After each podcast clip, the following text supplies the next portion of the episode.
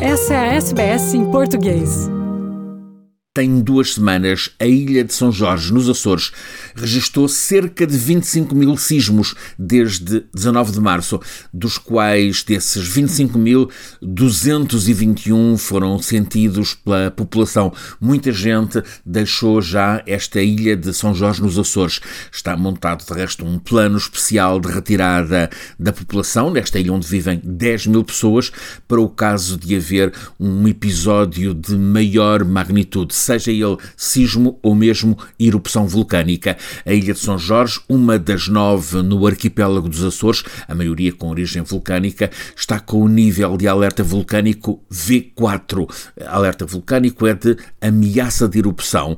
Eh, este índice tem eh, sete níveis, em que V0 significa estado de repouso e V6 erupção em curso. Forças militares e equipas de saúde foram já deslocadas para a Ilha de São Jorge como prevenção para a eventualidade de qualquer incidente maior. Francisco Sena Santos, a SBS, em Portugal.